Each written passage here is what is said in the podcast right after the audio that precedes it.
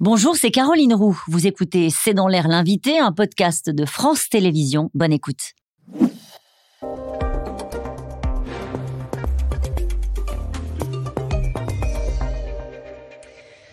Bonsoir à toutes et à tous. C'est dans l'air l'invité. Mon invité ce soir est Maxime Zbaï. Bonsoir. Merci de participer à cette émission. Vous êtes économiste, essayiste, chroniqueur à l'opinion et vous êtes l'auteur de Du grand vieillissement aux éditions de l'Observatoire. Alors, dans votre livre, vous alertez euh, sur une année clé, l'année 2014, où la part des plus de 60 ans a dépassé celle des moins de 20 ans. Et vous dites, c'est la grande bascule du grand vieillissement.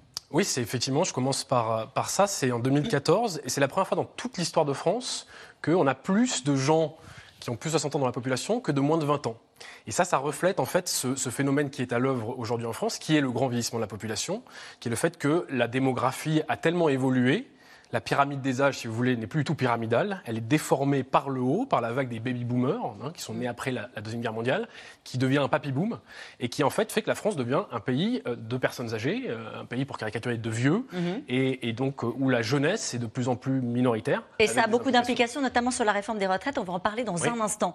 Il y a ce chiffre que tout le monde a noté. Hein, le nombre de naissances a atteint un point bas historique, 1,80 enfants par femme en 2022.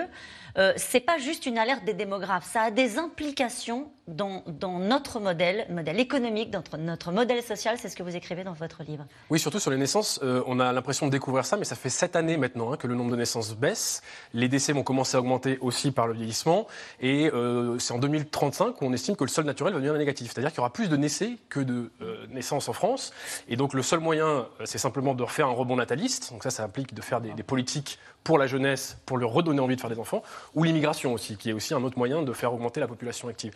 Les implications de ce vieillissement, elles sont énormes sur le marché immobilier, sur les finances publiques, sur les retraites, on le voit, la dépendance, qui est un vrai sujet. Pourquoi sur l'immobilier? Alors sur l'immobilier, parce que vous avez euh, la vague des baby boomers qui en fait a eu un accès assez euh, facile, assez privilégié à la propriété. Et aujourd'hui, dans les grandes villes, le marché de l'immobilier est, euh, on va dire, un peu verrouillé, difficilement accessible pour les jeunes qui ont à faire des, prix complètement exubérants, avec en fait des conditions d'achat qui sont très compliquées. Et donc vous avez en fait de moins en moins de jeunes qui arrivent à se loger dans les grandes villes parce que ce sont un marché immobilier qui est devenu un peu une rente de baby boomers, de propriétaires âgés qui louent ou qui en fait gardent leurs appartements pour eux. Et vous dites que ça a même des effets sur notre démocratie. Oui. Alors c'est effectivement le vieillissement, il a des implications économiques, mais aussi politiques, électorales, on va dire, puisque euh, c'est la première fois dans l'histoire de France, là aussi, que les plus de 50 ans sont en majorité absolue dans l'électorat. Mm. Et quand vous prenez le rapport entre les plus de 50 ans et les moins de 30 ans, il est passé de 1 à 3, c'est-à-dire qu'il est trois fois plus rentable aujourd'hui pour un homme politique de, parler en fait à un électeur de plus de 50 ans qu'à un jeune. Ça, ça ne rapporte plus aucune voix de parler aux jeunes. Non seulement ils sont minoritaires, mais en plus, ils ne vont plus voter. C'est pour ça que euh, Emmanuel Macron était revenu sur la décision qu'il avait prise sur la CSG pour les retraités. C'est ce que vous racontez euh, aussi dans votre livre. Notamment, oui, c'était une, je trouve une très bonne idée. D'ailleurs, quand vous reprenez ces discours, c'était au nom de l'équité intergénérationnelle, qui est le sujet, je trouve, aujourd'hui pour la, réforme des retraites, qui est un petit peu ignoré dans ce débat. Euh, il avait justement dit la CSG, les retraités doivent en payer un petit peu plus parce que c'est justement un impôt qui sert à financer le vieillissement de la population. Il avait expliqué, c'est pour les enfants, les petits-enfants. Il avait appliqué euh, bronca euh, populaire, euh, les gilets jaunes, les élections européennes qui arrivent. Et là, la Macronie a eu très peur, a fait marche arrière. Chose très rare, ils ont même remboursé le trop perçu, 4 milliards, et ils ont gardé des taux en fait de, CSG qui sont maintenant selon le revenu, mais le retraité le plus aisé en fait paye un taux de CSG euh, moins élevé qu'un actif pauvre. Et ce que vous expliquez aussi, c'est qu'en ce moment, même si ça paraît peut-être aberrant pour les gens qui nous regardent ce soir, que euh, le niveau de vie, le reste à vivre euh, pour, les, pour les retraités est supérieur à celui des actifs? Oui, en fait, ça, ça c'est aussi tout à fait nouveau, et c'est lié effectivement à cette vague des, baby boomers. Le niveau de vie aujourd'hui, en moyenne, on parle de moyenne bien sûr, hein, bien sûr. en moyenne le niveau de vie des retraités est supérieur à celui des actifs. On est un des très rares pays au monde. Il y a Israël et le Luxembourg. C'est les seuls trois pays au monde qui ont ça. Euh, et donc, je trouve que ça pose la question. C'est-à-dire qu'aujourd'hui, la solidarité intergénérationnelle, ce sont des actifs plus pauvres qui euh, financent des retraités euh, plus aisés. Alors, on y vient à cette réforme des retraites. On le rappelle, en 1975, il y avait quatre cotisants pour un retraité. Aujourd'hui, c'est moins de deux cotisants pour un retraité. Donc, naturellement, c'est ce qui fait dire au, président du corps, Louis Bras, qu'aujourd'hui, aujourd'hui, évidemment, on a un problème démographique de financement de notre régime par répartition. Euh, est-ce que ça veut dire aujourd'hui que la réforme telle qu'elle est présentée, elle est à la hauteur de ces enjeux démographiques?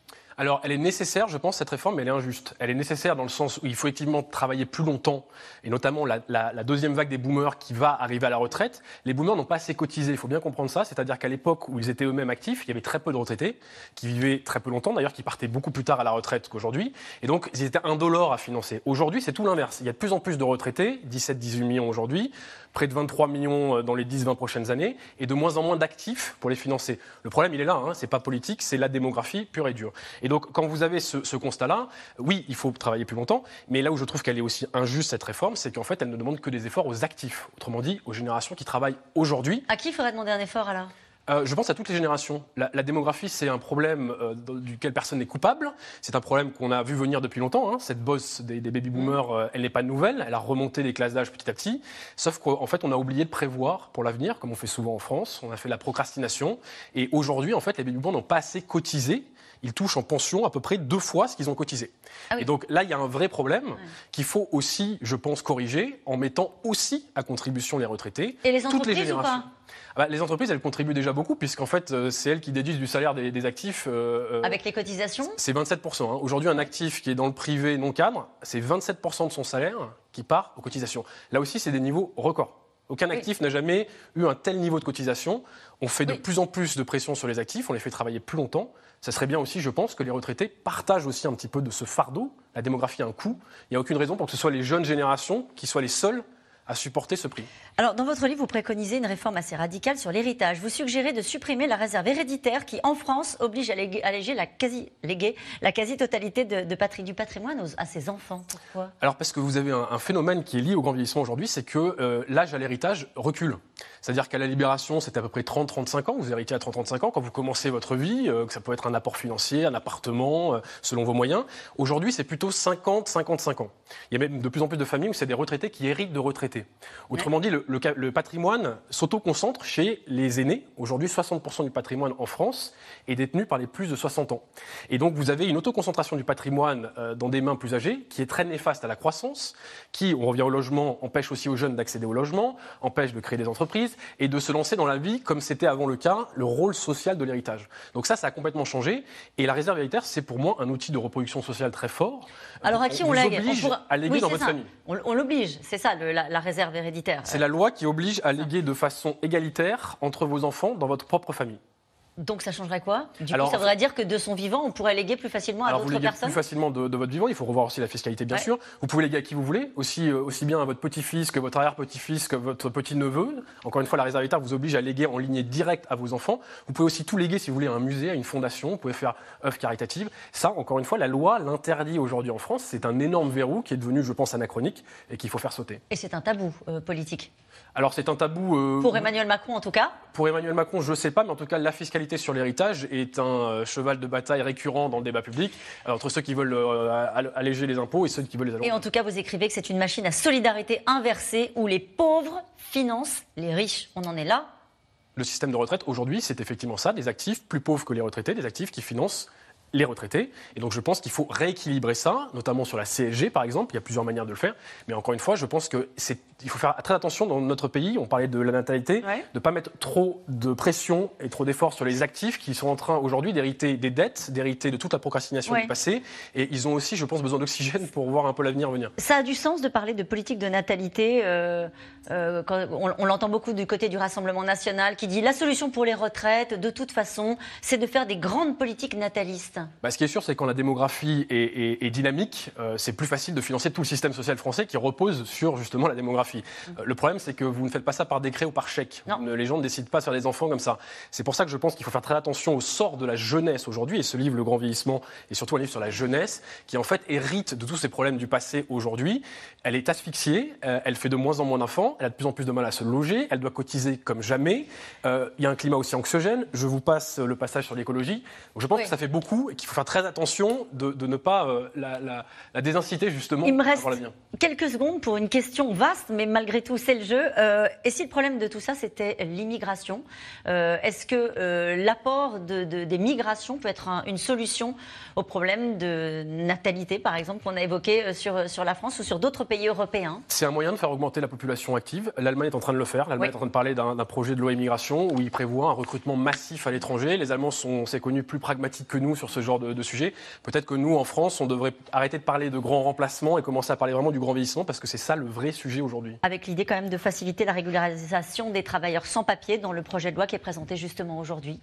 Euh, oui, je crois qu'il y a aussi sur les métiers à intention, enfin sur les secteurs et les filières où il y a de moins en moins de gens, parce que vous avez de moins en moins d'actifs, encore une fois, pour financer toujours plus d'inactifs. Merci beaucoup, le grand vieillissement. Maxime Sbaï, merci beaucoup d'avoir été mon invité. On poursuit d'ailleurs cette discussion avec les experts de C'est dans l'air sur la réforme des retraites. À tout de suite.